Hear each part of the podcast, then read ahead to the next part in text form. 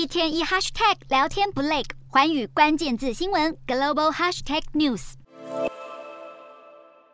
股迈入今年最后一周交易，美国科技龙头苹果公司二十七号股价持续收黑，下挫百分之一点四，来到每股一百三十点零三美元，创下二零二一年六月以来的最低水准。这也是苹果连续三个交易日收跌，今年累计下跌百分之二十七，只比以科技股为主的纳斯达克指数百分之三十四的跌幅稍微好一些。原因除了大型科技股持续遭到抛售，投资人也忧心苹果在年终购物旺季遭遇的 iPhone 手机供应问题。供应链咨询专家表示，百分之九十以上的 iPhone 都在中国组装。先前中国坚持清零政策，影响液氮销售旺季的交货进度，现在则是面临匆促解封带来的冲击。因为员工确诊人数飙升，影响工厂营运、物流运输，苹果供应链自然也躲不过。分析师预估，苹果二零二二年第四季营收将略低于去年同期一千两百三十九亿美元的历史记录，净利预估下滑超过百分之八。瑞士银行估计，现在在美国购买 iPhone 旗舰机型要等上长达